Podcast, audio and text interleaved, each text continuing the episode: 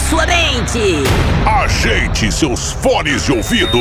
A partir de agora, seu mundo será digital. No ar, Trendcast.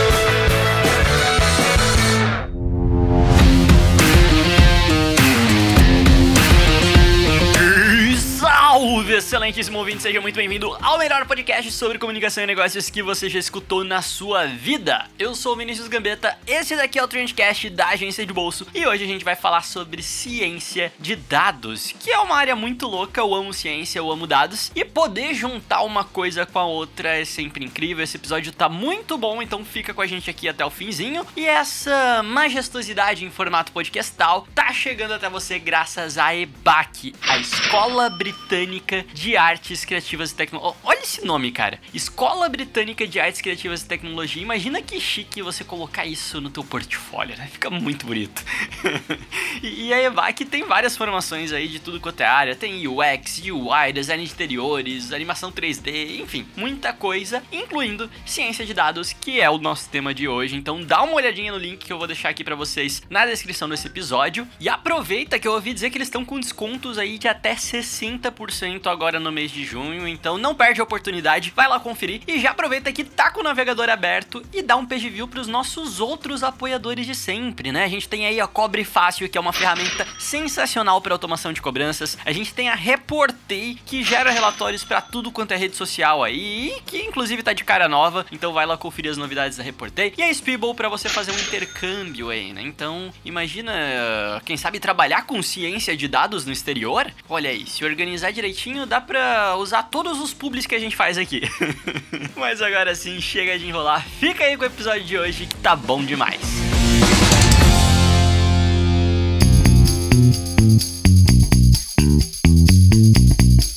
Estamos aqui em mais um episódio do Trendcast hoje para falar sobre um assunto muito legal com um nome muito bonito, cara, que é ciência de dados. Já, já, esse programa já ficou 300 vezes mais importante agora só por conta desse nome que é chiquérrimo. E para isso eu trouxe dois especialistas aqui. Lucas, tá na escuta, Lucas? Se apresenta, cara, por favor. Opa, tô sim. Tudo bem? Meu nome é Lucas Serra, sou formado em engenharia de computação, sou cientista de dados e professor do curso de ciência de dados da EBAC. Incrível, cara. Pode ficar à vontade, pode tirar os sapatos, abrir a porta da geladeira, sinta-se em casa.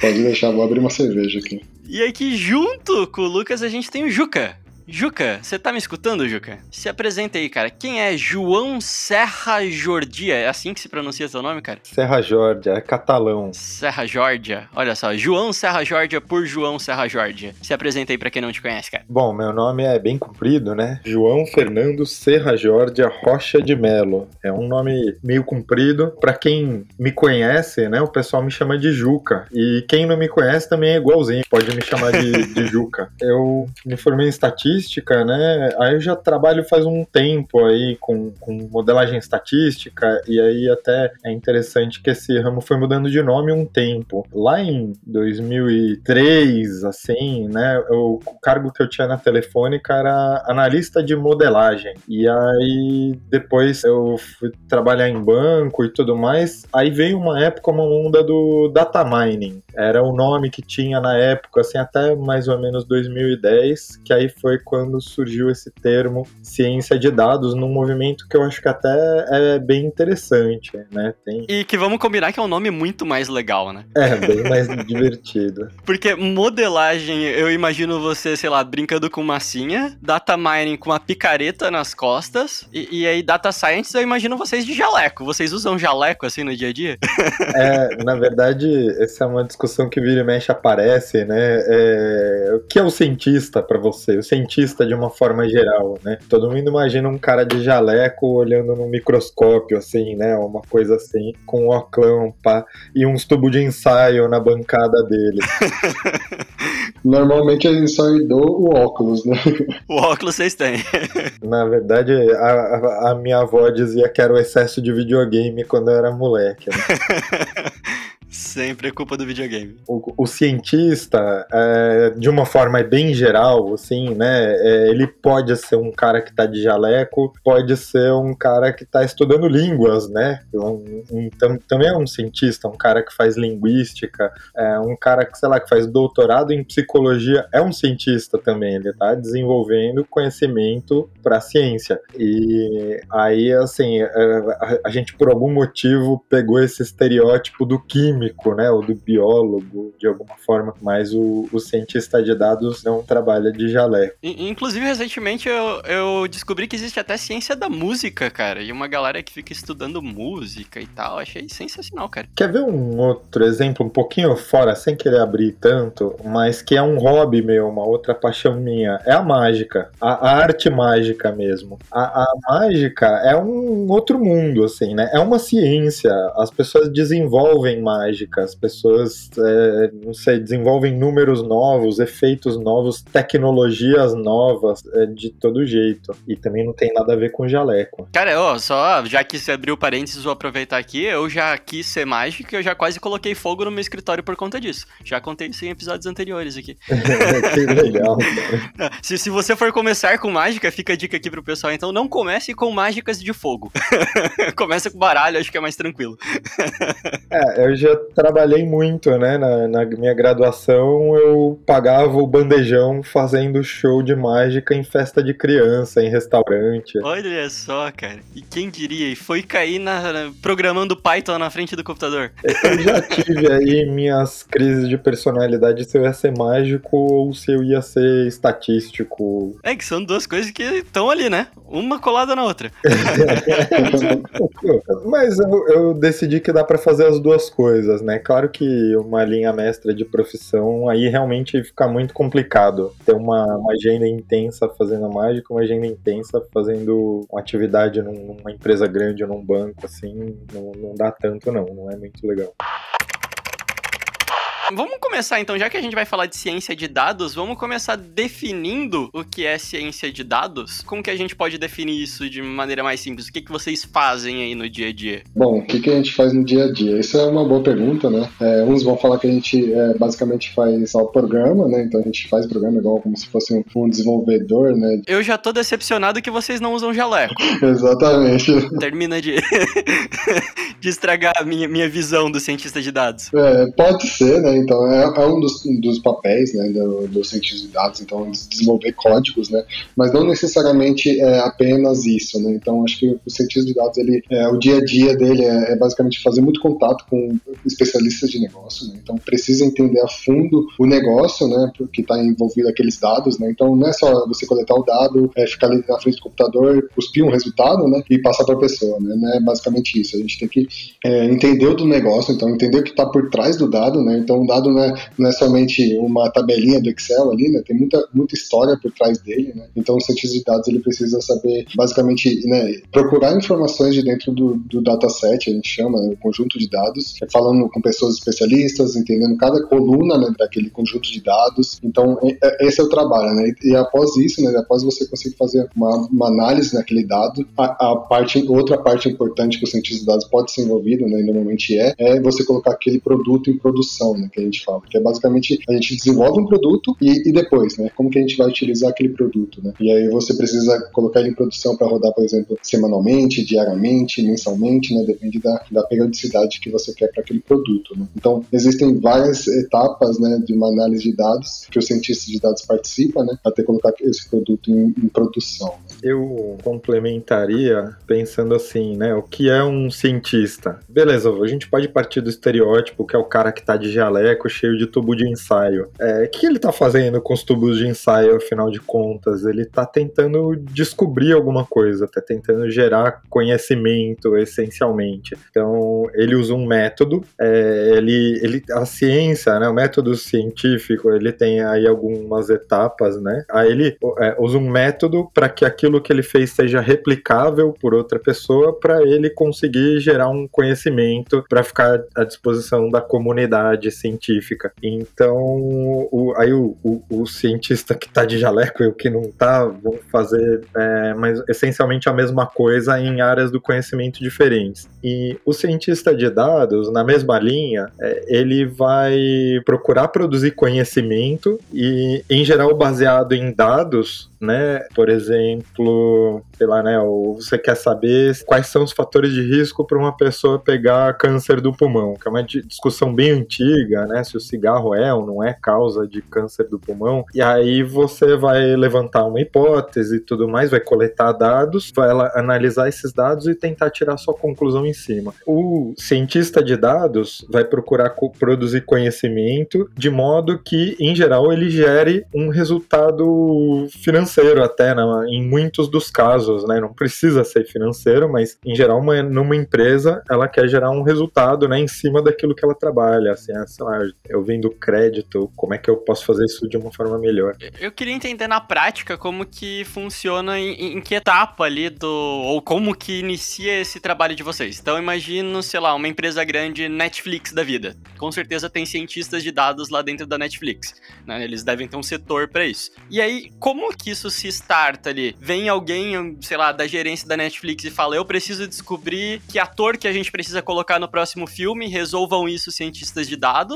Ou o time de ciência de dados tá lá e eles vão descobrindo coisas aleatórias e vão jogando para outras pessoas para discutir? Ou eles já descobrem e já sugerem alguma coisa? Ou tudo isso junto? Existe esse papel bem definido assim? Ou cada lugar vai trabalhar de um jeito com essa habilidade do cientista? É, a, a minha visão, assim, é que cada lugar vai trabalhar de um jeito, e isso que você falou, é, eu achei essa sua pergunta muito legal, né? Porque você narrou dois processos, basicamente, da, da gente produzir um conhecimento, uma demanda dentro de uma empresa. Um é o que o pessoal fala que é bottom-up, né? Que é o segundo que você falou. A equipe descobre alguma coisa e que, assim, pode ser numa área de ciência de dados, é muito comum que seja, porque ela está olhando ali a alma da empresa, né? É, principalmente se for uma empresa que tem muitos dados, na Netflix. Você está vendo quem está consumindo, o que está consumindo, que horas está consumindo, quando está consumindo, em quantos aparelhos, e eventualmente você tem acesso a muito mais dados do que o cara faz, quem é ele, qual é o cadastro dele, se é uma família, se não é, se assiste filme infantil de terror. Tem um monte de coisas sobre o comportamento de uso daquele produto, tem tudo né? E eventualmente, né, a pessoa consegue até saber se você tem no seu celular instalado o aplicativo da concorrência. Aí, enfim, dá para saber bastante coisa. Então é natural existir esse processo bottom-up que vem assim do time para a alta, alta direção. É, é comum acontecer isso numa equipe de ciência de dados. Repara que assim, todas as equipes de uma empresa podem ter isso. Você pode ter um cara, vai numa agência de um banco que trabalha lá no caixa que descobre uma oportunidade. Só que em geral é muito mais difícil esse cara ter, assim, né, a abertura que ele precisa com a alta direção para ele trazer uma ideia bacana. E, e tem informação para embasar isso também, né? Porque vocês têm, têm dados ali, né, para sustentar aquilo. É, tem dados e tem, em geral, até uma predisposição da alta direção para ouvir essa área, porque ela sabe que é uma área que costuma trazer insights. Em geral, aí tem empresas com culturas diferentes que vão estar mais a, ou menos abertas a esse tipo de de, processo. Existe também o processo top-down, que vem uma demanda da alta direção que fala: olha, eu quero lançar esse produto aqui, então eu quero uma análise para esse produto aqui, eu quero esse projeto, porque ele está alinhado com um planejamento estratégico da empresa. É, os dois processos existem e tem aí suas características, vantagens e desvantagens, e acontecem mais ou menos numa organização dependendo da cultura. Ah, eu, eu acrescentaria até com relação ao não necessariamente o cientista de dados, não necessariamente né, a alta direção, mas especialistas do produto, por exemplo. Né? Então, é, a pessoa identifica que tem uma necessidade ali, identifica uma, uma oportunidade de aplicar ciência de dados, né? Ou seja, fazer, por exemplo, estou numa área de marketing e, por exemplo, eu vejo uma oportunidade de analisar os dados e construir um novo produto ou né, melhorar a nossa segmentação, né, criar uma persona para que eu consiga fazer uma campanha de marketing muito mais direcionada. Então, depende, né?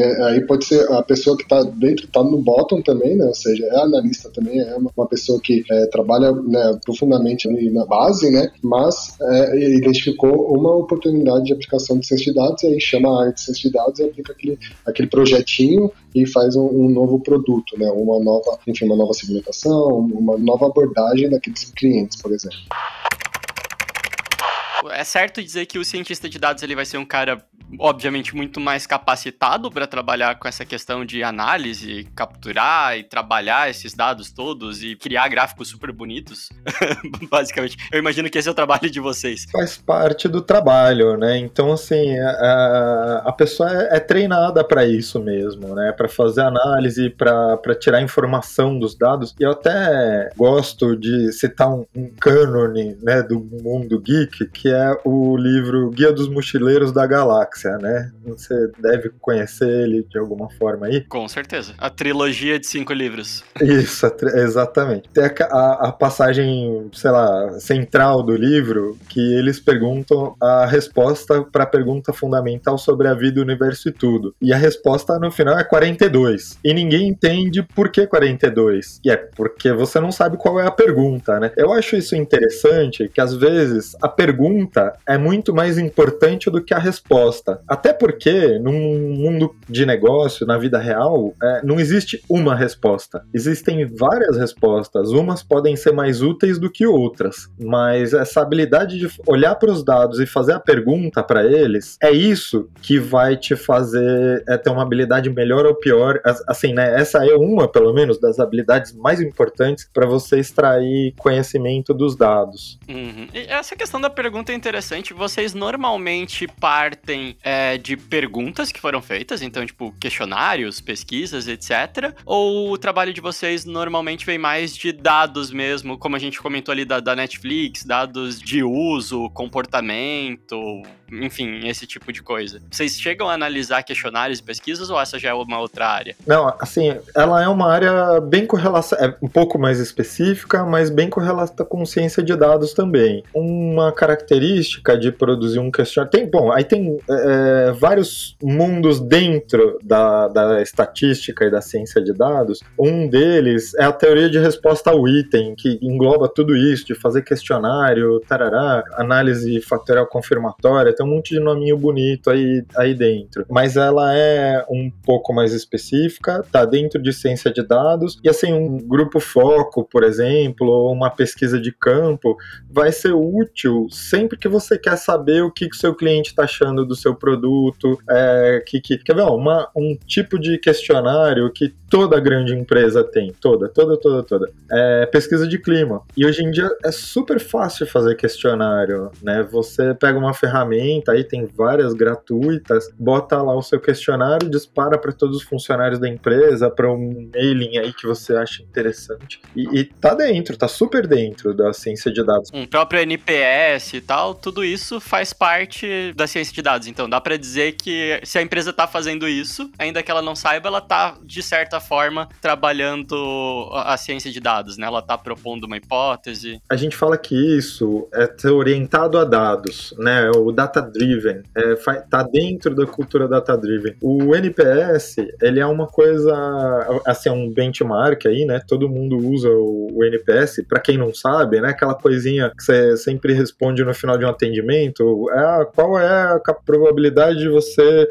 de 0 a 10, qual é a chance de você indicar os nossos produtos para um familiar ou amigo? E aí, em geral, o NPS é mais ou menos, vai o tanto que você responde 9 ou 10 dividido, é, menos menos o tanto que você responde um ou dois, né? Dividido não, menos, né? É uma, uma métrica nessa. Então, quanto maior, melhor. Quanto menor, pior. Vai de menos um a um, assim. Né? Aqui, é, na verdade, assim, tudo já existia, né? Acho que questionário sempre né, existia há um bom tempo já, a gente fazer pesquisa, é, né, pesquisa com questionário pra, com cliente, esse tipo de coisa. Sempre existiu, mas é, ciência de dados foi criada, né? Esse nome foi, foi dado a uma, uma profissão e meio que engloba também fazer questionários, né? Pode ser também, né? É um, é, pode ser um papel também de cientista de dados. Então, igual o Juca comentou, né? Que existem, é, é antes era modelagem, de, modelagem é, analista de modelagens e etc. Veio mudando o nome, né? E foi englobando dentro de ciência de dados. Então, ciência de dados ficou muito inflado, né? Então, tem muita coisa que entrou dentro de ciência de dados e, por exemplo, é,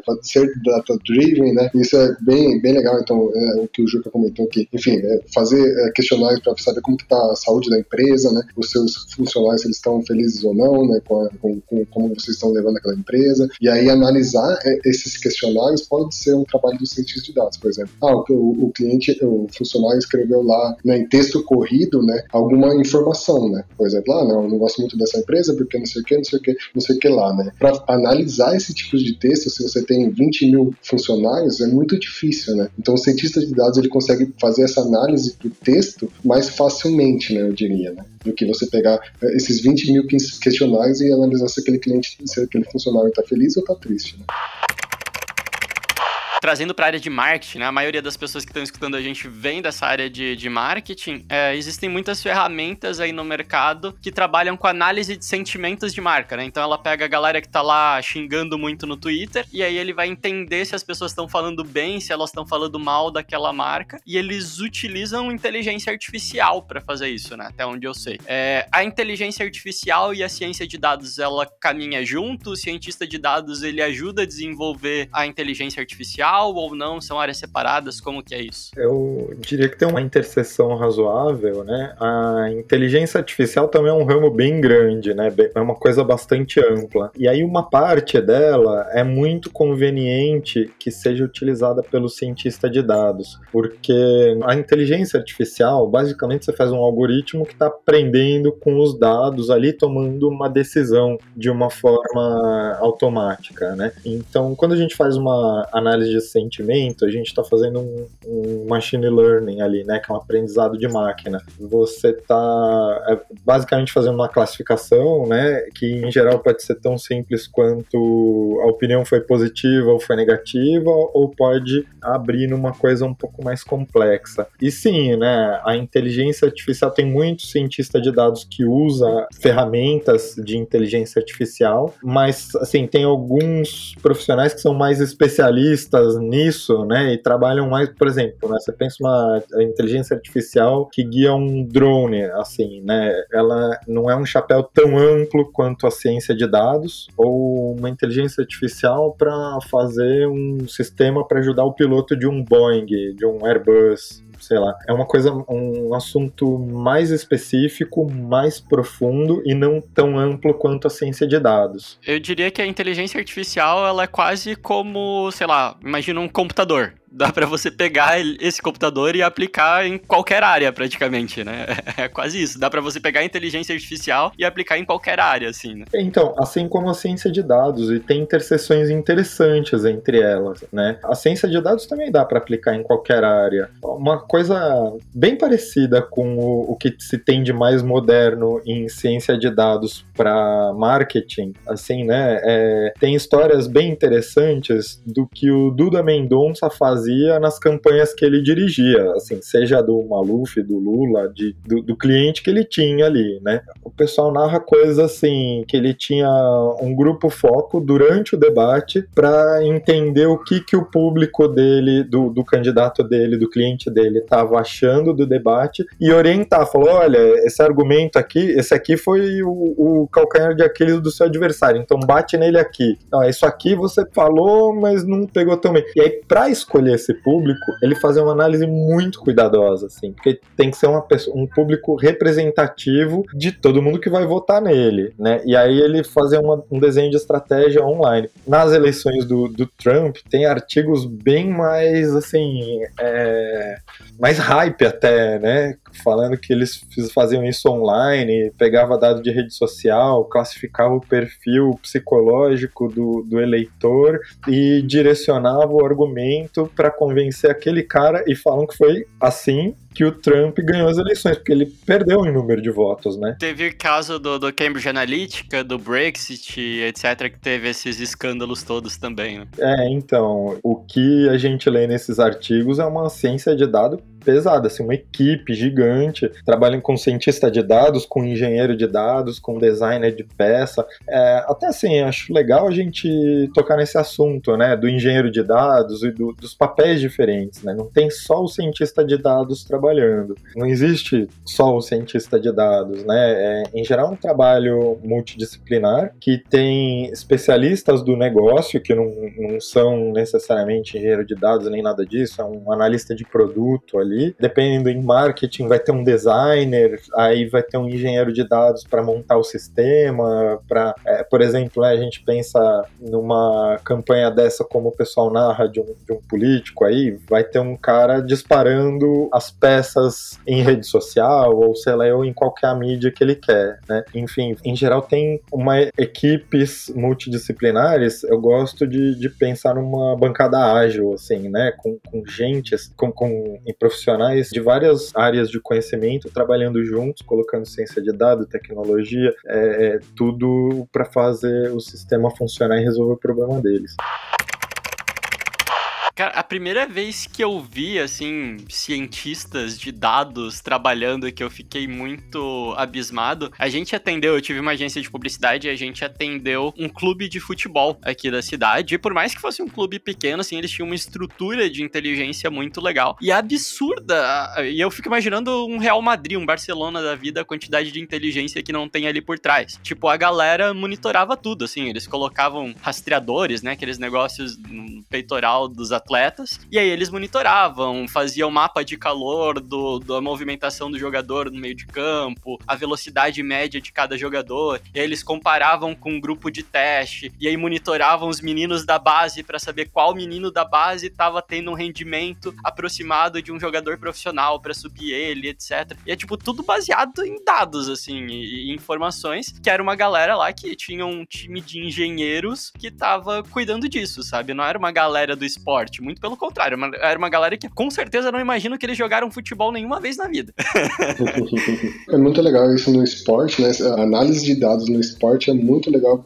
Assim, você vê os torneios de futebol é, americano, de beisebol, de qualquer coisa lá nos Estados Unidos, você vê muito dados, né? Eles sempre jogam muito dado na tela. Você fala assim, como que eles têm tanto dado assim, né? Eles calculam tudo, eles mapeiam tudo. Imagina analisar todo aquele dado, né? Para você identificar o próximo, né? Quando você, você tá lá, olheiro, né? Tá identificando o próximo, sei lá, o próximo quarterback da, sei lá, do Green Bay Packers, né? Não sei. Imagina você pegar todo esse dado e você falar assim, não, quais foram os melhores quarterbacks que a gente teve? Eles agiam assim, eles cresceram com essa idade, eles tinham esse tamanho, né, quando, na base, na base ele tinha esse tamanho, ele percorria esse tanto de jardas por, por em média, né, por partida e etc. Então você consegue fazer um lookalike, vamos dizer assim, né, baseado no histórico de todos os profissionais que foram su sucedidos, né, e como que a gente vai encontrar isso na base base, né? E, e, o que eu acho legal é que boa parte desses dados são abertos, né, para o público. E o próprio público que gosta dessa área vai criando essas correlações e trabalhando e descobrindo coisas diferentes em cima dessas bases, né? Então, e, e aí você vê que tem várias perguntas interessantes para fazer, né? A mais óbvia é que time que vai vencer, mas tem outras interessantes. Uma que você é, colocou aí, passou um pouco por cima dela, é, é assim, como é que eu identifico um jogador da base que, como é que eu prevejo uma estrela, né? O Ronaldinho, né, um dia, o,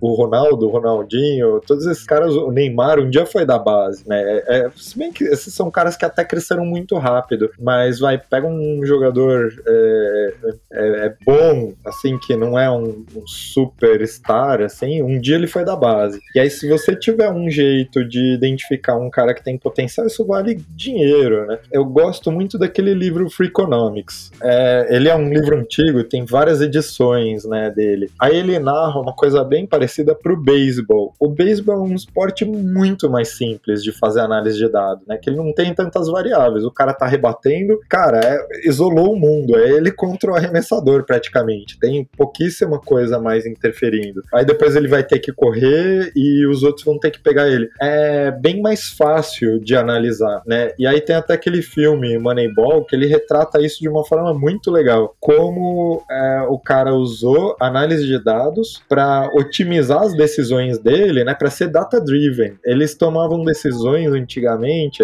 de uma forma muito meio tosca, assim, ah, tem que comprar tal jogador. Ele arremessa, a gente precisa de um arremessador. A gente precisa de um cara para fazer isso. Aí, ah, não, esse cara é esquisito. Ele, ele anda esquisito. Meu, interessa que ele anda esquisito. É, eu preciso de um arremessador e ele é um bom arremessador e ele tá barato. Compra ele. E aí, até o cara conseguir convencer o clube dele que era assim que tomava decisões, ele penou. Mas quando ele conseguiu, ele arrebentou, né? É, eu tenho um outro exemplo que eu também li, eu até esqueci o nome do livro, mas é de um utilizado na, na corrida de cavalos, né? Então, é, até depois eu vou resgatar o nome do livro, mas um estatístico, vamos, assim, vamos dizer assim, ele foi contratado para ajudar um dono de cavalos, né? Vamos dizer assim. E ele, ele tinha acabado de vender um cavalo, e aí esse estatístico, né, esse analista de dados, ele fez algumas medições do cavalo e notou que aquele cavalo ele seria um vencedor. Então mudou, é, é, mediu o pulmão, mediu o peito, mediu o braço, né, patas e etc. Né, e notou que aquele cavalo ele ia ser o campeão. Ele fez o, o, o dono né, recomprar aquele, aquele cavalo e aquele cavalo ele foi o vencedor mesmo de diversas corridas. Né. Então é, é, um caso bem legal que eu, que eu li em algum livro e, e, que destaca bastante isso também, que a análise de dados pode ajudar muito né, e traz dinheiro. Né. Isso que a gente falou de, no começo. Né. Então o cientista de dados não necessariamente ele quer trazer um conhecimento, né, mas ele quer de alguma forma é transformado em dinheiro aquele, aquele conhecimento que ele traz.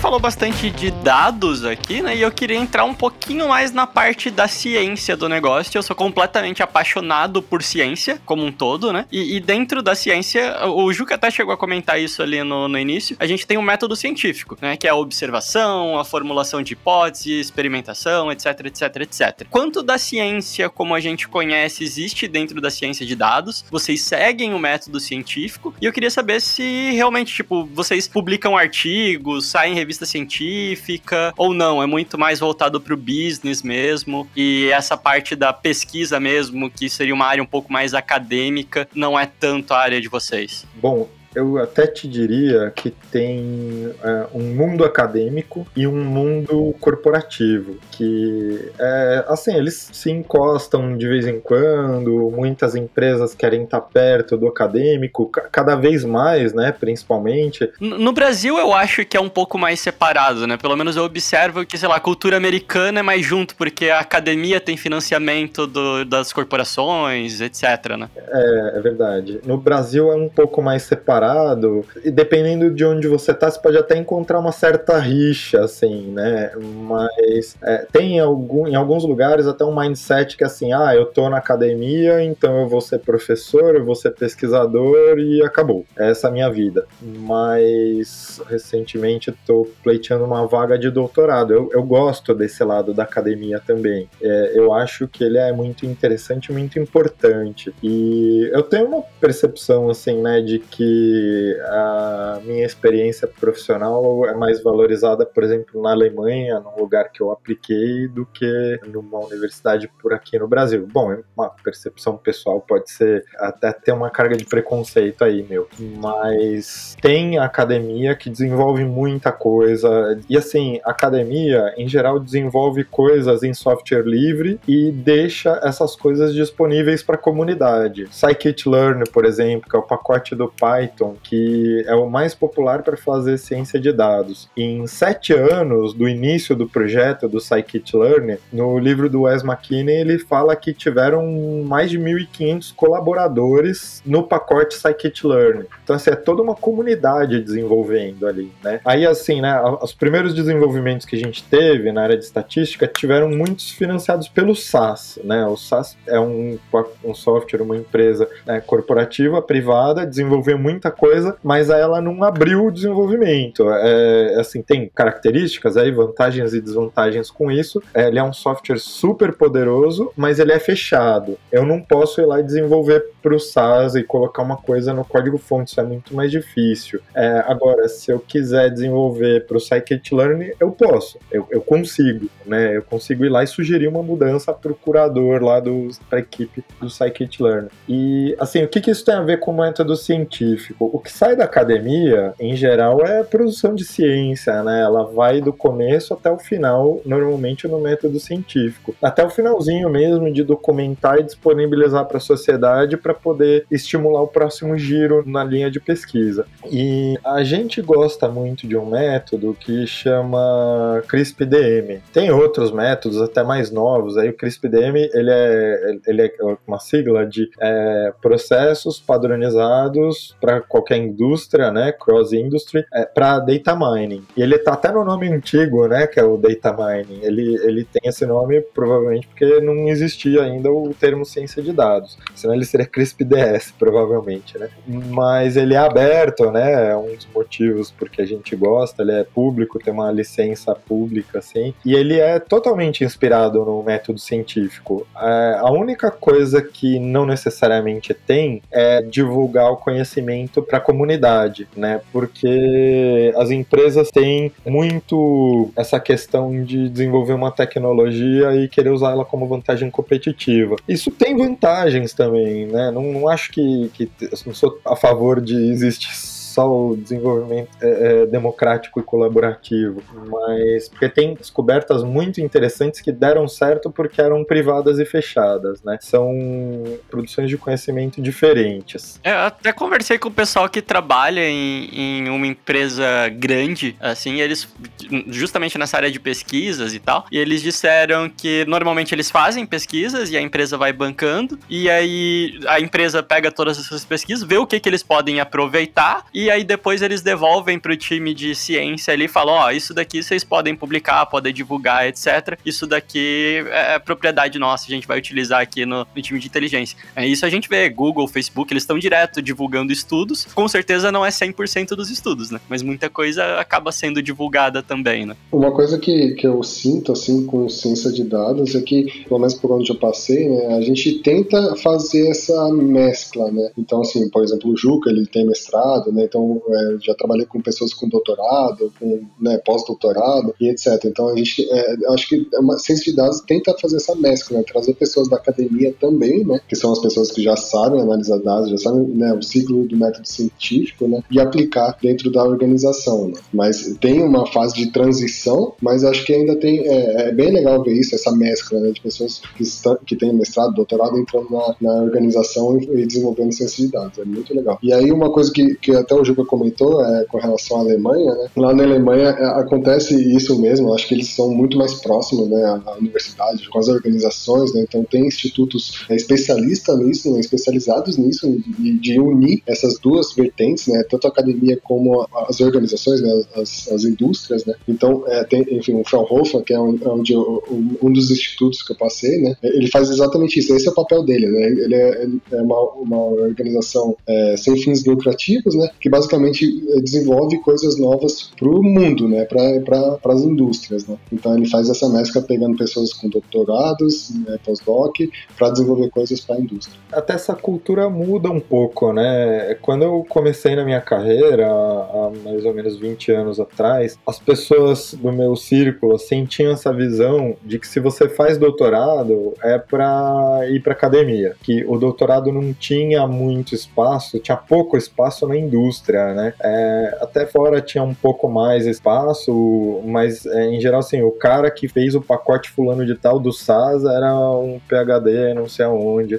Aí no Brasil, cada vez mais eu vejo o pessoal, eu tenho vários colegas com doutorado e um doutorado que diz muito pro currículo dele, né, na, na, nas empresas que eles estão no Brasil aqui. Já vi o Itaú contratando gente com doutorado é, é, e valorizando isso, né? A, a, BV, lugares onde eu passei aí, valorizando cada vez mais essa, essa formação acadêmica.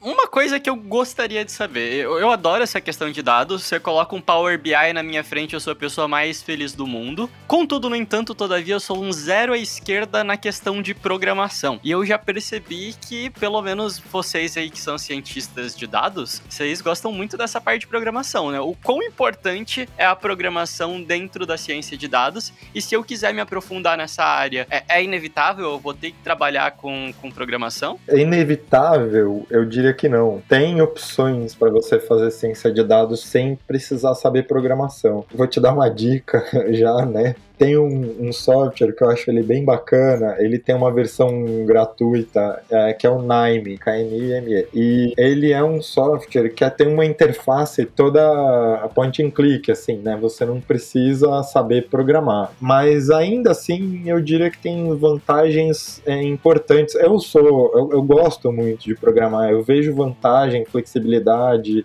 É, embora o Nime procure é, colocar todas essas possibilidades dentro dentro da, da, da, plataforma dele, que, que eu acho que é muito bacana, dá uma boa democratizada, eu ainda sou fã de, de programar. Eu recomendaria aprender a programar. E assim, aprender a programar uma linguagem dessas é, abertas, né? Como o R ou como o Python. Eu concordo, assim, é, acho que é, é, importante, né, a pessoa aprender a programação. Do meu começo, assim, como cientista de dados, eu já passei por VBA até, então já, já desenvolvi algumas coisas em VBA, por exemplo, né, então, é, enfim, algoritmos de, de machine learning em VBA, né, que é uma coisa que, enfim, acho que é impensável hoje em dia, né, com diversos pacotes aí de, de para ciência de dados no Python e R, por exemplo. Né? Então, assim, é, é importante saber programar, porque, é, enfim, quando você quer aplicar algum algoritmo de machine learning, por exemplo, né, ele já está basicamente pronto, né, dentro de, um, de, um, de, uma biblioteca e você precisa saber utilizá-la, né. Então, se você vai fazer isso num papel, por exemplo, no Excel, seria, eu diria que quase impossível fazer, né. Te abre muito mais possibilidades, né. Você consegue trabalhar com uma gama muito maior de ferramentas e, consequentemente, isso vai facilitar o teu trabalho. Legal, me, me convenceram. Vou, vou aprender programação, então.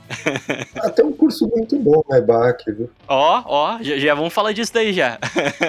Mas, gente, eu tava vendo um estudo de 2019 que ele colocou o, o cientista de dados, né, ciência de dados, em, em, primeiro lugar como um dos melhores empregos ali dos... Em primeiro lugar, como o melhor emprego dos Estados Unidos, né, isso em 2019. Era um índice que tava avaliando ali salário médio, índice de satisfação, demanda de mercado, etc. E eu queria entender o quão longe o Brasil tá nesse mercado de, de ciência de dados, assim? Tipo, no exterior é realmente algo que é muito mais valorizado, tá crescendo no Brasil também. Como que tá isso hoje aqui na, nas terras tupiniquins? Eu acho que o, o, o Brasil sempre parece um pouco mais atrasado com relação a isso, mas eu acho que essas distâncias, de uma forma geral, vêm diminuindo dramaticamente, assim, né? Inclusive, eu acho que a pandemia ajudou, porque se a gente trabalha remoto, é, hoje em dia eu consigo fazer um trabalho para um cara que está em Stanford, eu consigo fazer um trabalho para os caras lá do Vale do Silício, em Singapura. Singapura eu vou ter um problema com o fuso horário, mas eu consigo trabalhar para os caras. Não é porque eu não estou em Singapura que eu não consigo trabalhar para eles, né? Tem plataformas de trabalho freelancer, né, que efetivamente você faz isso. Tem várias aí, tipo Upwork, embora Upwork não é a melhor para fazer ciência de dados, tem outras por aí, mas para plataformas que você se cadastra e pega um trabalho de, de alguém em algum lugar do mundo. Então, assim, não, não, essas barreiras territoriais, eu acho que elas estão diminuindo cada vez mais, a cada minuto, assim. O Brasil pode não ter a melhor tecnologia do mundo, pode não ter a melhor melhor cultura do mundo, pode não ser o lugar onde tem as pessoas mais preparadas do mundo, mas ele tem uma demanda crescendo vertiginosamente, é, como todo lugar do mundo. E tem, assim, uma, uma cota de gente se preparando para ser cientista de dados. E essa cota de gente, eu acho que não supre essa demanda que está crescendo. Ó, eu tenho, participo de grupos de WhatsApp, é, no meu LinkedIn, puta, tem semana que eu tô divulgando mais do que uma vaga por dia, assim, né? Que as pessoas me procuram muito. Ah, me ajuda a preencher aqui essa vaga. E aí, assim, muita gente me procura. E a sensação que eu fico é que tem muito mais gente procurando vaga do que gente procurando emprego nessa área. Ou, ou gente qualificada para preencher essas vagas que estão abertas, né? Exato, é, é, porque gente, de fato, procurando a vaga, é, quando eu tava recrutando, se você não sabe procurar a pessoa que te ajuda a recrutar, ele te traz um monte de gente que, que assim, não tem nada a ver com o perfil, né? Não tem, não tem um analista sênior. Pô, o cara tem que pelo menos saber delta de Bhaskara, né? Não tem. Lá em 2019 já estavam falando de, disso lá em, é, nos Estados Unidos e aqui é a mesma coisa. Acho que aqui tá, tá bombando, né? Então é uma área que tá, vem crescendo sim. Então a demanda, igual o Chico comentou, tá sempre em alta, tá é, e crescente, né? Então achar pessoas qualificadas que é o maior trabalho, eu diria, né? Então, é, mas basicamente a gente tem tem, uma, tem essa crescente e lá era é, avaliavam o salário, né, né? Você comentou um pouco salário médio e tudo mais. Lá, assim, eles pagam muito bem para cientistas de dados, né? Mas o que eles pedem para um cientista de dados é doutorado e etc. Então, é, eles pedem bastante embasamento acadêmico, né? É, tá que é um pouco mais fácil as pessoas terem mestrado e doutorado lá fora do que aqui no Brasil, eu diria, né? Mas mesmo assim, principalmente acho que na Europa, na Europa acho que todo mundo tem mestrado quase, né? Então é, acho que é muito mais simples de a pessoa ser mais qualificada. Por isso que eu acho que precisa se pagar mais, né? Para que consiga segurar esse tipo de pessoas é, dentro da empresa e você tem que deixar ela mais motivada. Por isso que surgem escorregadores dentro de, das empresas, né? E pebolim, porque você tem que, tem deixar ela motivada de alguma forma, né? Essa pessoa ela, ela sempre é, é tem um contato muito direto com recrutadores, né? Então os recrutadores estão lá é, tentando trazer essa pessoa, então por isso que o salário sobe, por isso que a, a enfim, as empresas se estruturam melhor para manter aquele tipo de profissional ali dentro e etc. Né? Então é, aqui no Brasil a gente vê um pouco caminhando para esse sentido, mas a gente está é, tá atrasado ainda, né? Com relação a isso, agora que a gente está começando a ver o valor, né? Dos, dos cientistas de dados, e agora que a gente está querendo, tá vendo todas as, as empresas, né? Independente do, do ramo, procurando por cientistas de dados e tentando trazer para dentro do negócio. Às vezes pode ser uma vantagem estar tá um pouquinho atrasado o Brasil, né, cara? Porque daí a galera que tá agora querendo se especializar nisso tem tempo de, de correr atrás, se profissionalizar e daqui, sei lá, dois, três anos, quando estiver bombando no Brasil, a pessoa já tem um conhecimento já mais avançado para estar tá entrando no mercado com tudo, né? Então, às vezes, pode ser uma boa oportunidade aí. A gente tá alguns anos atrás nessa corrida aí. é, até assim, no Brasil é um pouco mais difícil, como o Lucas falou, você se qualificar, né? Você pensa até numa, numa, bolsa de doutorado, é ridículo, assim, né? Você pensar que uma pessoa vai se sustentar com. Assim, no doutorado, supostamente, você já, tem, já tá em fase de ter família, filho, e dois mil reais por mês de bolsa de doutorado não, não dá. Mas, gentes, vocês dois são professores dos cursos. É, são cursos ou é um curso só de ciência de dados? Eu não, não entendi se vocês são dois professores de dois cursos diferentes ou se vocês são do mesmo curso da EBAC. Como é que funciona isso, cara? É, é, é do mesmo curso. A EBAC tá com uma, uma vertical, né, de cursos de, de tecnologia, mas eu e o Lucas somos os professores do curso Profissão Cientista de Dados. É um curso só. Sensacional. Faça um jabá desse curso aí, cara. Um pitch. Então, eu ia falar isso agora. Eu acho um curso bem bacana, assim, né? Que a gente trabalhou bastante duro para montar o programa, né? Montar o que, que a gente acha que teria num curso para preparar uma pessoa para é, querer pleitear uma cadeira de cientista de dados júnior. Então, assim, a gente cobre a parte de programação em Python, análise de dados, exploração de dados através de gráficos, né? Tabelas, análise, os algoritmos mais populares aí de machine learning que tem por aí, uma parte de estatística que eu acho que é bem bacana e, é, afia bastante o raciocínio analítico, né? E a gente cobre uma parte também de montar um portfólio, produtizar o seu trabalho, né? Disponibilizar o seu trabalho de uma forma bacana numa interface web que ele fica disponível para quem estiver interessado no, no, ver o seu portfólio. É, eu gosto muito desse curso. O Juca resumiu bem aí, né? Mas, assim, é, eu, eu, gosto bastante né, desse curso, então a gente é, pensou né, de uma forma que a gente não aprofunde somente em programação, por exemplo, poderia ser um, um foco, né? Vamos só aprender programação e ficar dois meses em programação e depois a gente vai é, para outro, outro tipo de, né? Vamos aprender agora é, fazer gráficos ficar mais dois meses fazendo gráficos e mais dois meses fazendo etc. Então, de um modelo mais cascata, né? Só que o que a gente é, montou para o curso é um modelo menos cascata, vamos dizer assim, então a gente vai incrementando o nosso conhecimento em diversas áreas. E, então, acho que é um curso bem legal. Enfim, todo mundo está convidado de passar lá pela página e ficar à vontade. E vai ser super bem-vindo em fazer o curso também. Muito bom. Agora o que eu quero saber, o Juca falou que recebe aí várias vagas de emprego e tal. O que eu quero saber é se alguém que escutou esse podcast aqui falou: gostei do Juca e do Lucas, quero fazer um curso com eles, foi lá na EBAC, comprou o curso, tá fazendo o curso, ganhou o certificadozinho da EBAC e mandar pro Juca. Juca, você vai encaminhar esse, esse currículo da pessoa com o certificado EBAC pra essas vagas, cara? se você assina embaixo, é bom mesmo o negócio? Cara, ó, o nosso curso, ele tem uma série de provações que o aluno passa em cada etapa. É, tava até discutindo aqui com o Lucas, né, é, o, o nível de desafio que a gente estava colocando no, no, exercício, cara, eu acho que quem passa por esse curso é, tá bem qualificado, assim, tá, tá bem para pleitear vagas em lugares bem bacanas aí. Eu tenho uma, uma rede boa, assim, uma rede bacana, pode mandar o currículo lá para mim que eu divulgo na minha. Se conecta lá no LinkedIn. Isso aí, é. O link é esse aqui que tá aparecendo aqui embaixo, né? Vai estar tá aí, né, nos comentários. Vai estar tá na descrição do episódio aí. Mas tem que fazer o curso de debate primeiro, né? Se não tá. tem. tá. não, não, adianta ver dois vídeos no YouTube e achar que, que tá pronto.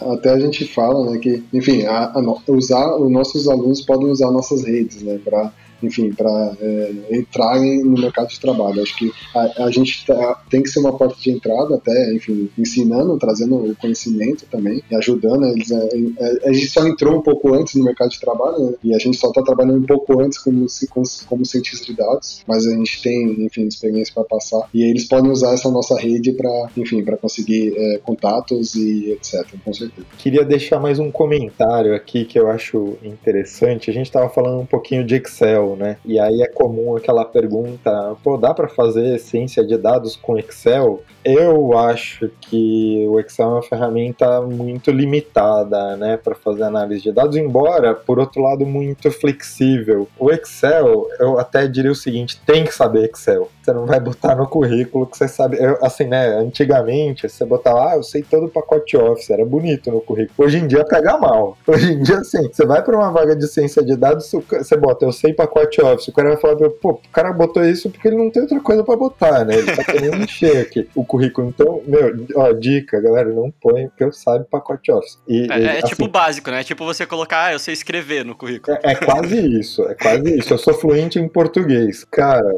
é, é, o mínimo que eu espero de você, né? Por outro lado, o Excel é o seguinte, cara, se explodir uma bomba atômica, vai sobrar barata e planilha de Excel. Então, assim, não tem como escapar, meu. Não tem, elas estão por aí, as planilhas de Excel. É a porta de entrada para drogas mais fortes, tipo Python.